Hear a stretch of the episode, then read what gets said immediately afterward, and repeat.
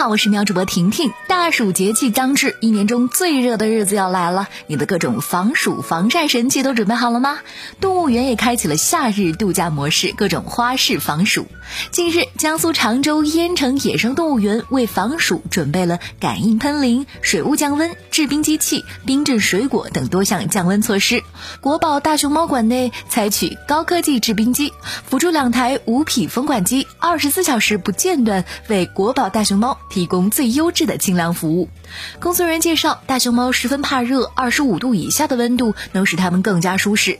大熊猫们悠哉悠哉地躺在冰块上，非洲象们用鼻子卷起西瓜送进嘴里，小狒狒品尝着专属的精致下午茶，羊驼们则是戴上了草帽，开启夏日度假模式。你看，动物们都在准备防暑降温了。夏日炎炎呐，你的防护措施一定要做好哟。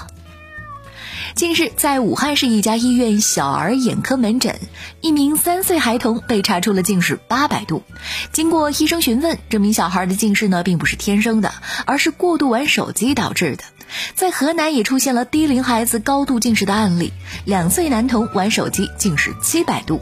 据郑州大学第一附属医院视光诊疗部医生介绍，他们印象最深刻的是一个龙凤胎哥哥，才两岁半就高度近视达到了七百多度。长期拿手机当哄娃神器，真的会使孩子近视。你用过手机哄过孩子吗？最近我的小侄儿球球就爱拿着我的手机看奥特曼，看来以后我要拒绝了呀。还好现在还没有近视的症状，这条新闻就来得很及时呀！也希望这两位已经近视了的小朋友还能够恢复，家长们都长点心吧。这段时间，考生开始陆续收到期待已久的高校录取通知书。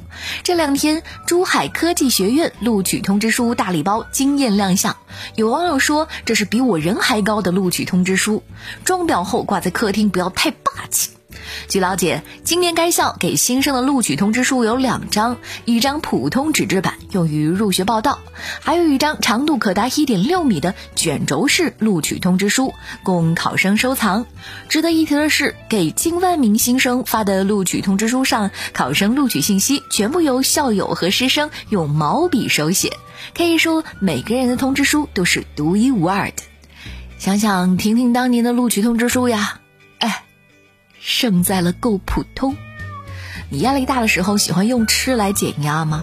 长期压力大会刺激脑部分泌可地松，抑制胰岛素的作用，让糖分无法吸收，让细胞会发出饥饿的信号，使大脑想要摄取高碳水化合物。所以，情绪性进食不是人体真的饿了，吃下食物后也没有满足感，且让人感到后悔。怎么控制情绪性进食呢？美国营养师苏珊麦奎兰给出了四个建议。三餐规律，二早点吃晚餐，三找出压力来源，正视问题所在，四找点别的事做，转移吃东西的念头。那好了，我是婷婷，今天想吃是因为高兴，你呢？还有什么想吃的理由吗？我们明天见喽，祝你度过美好的一天。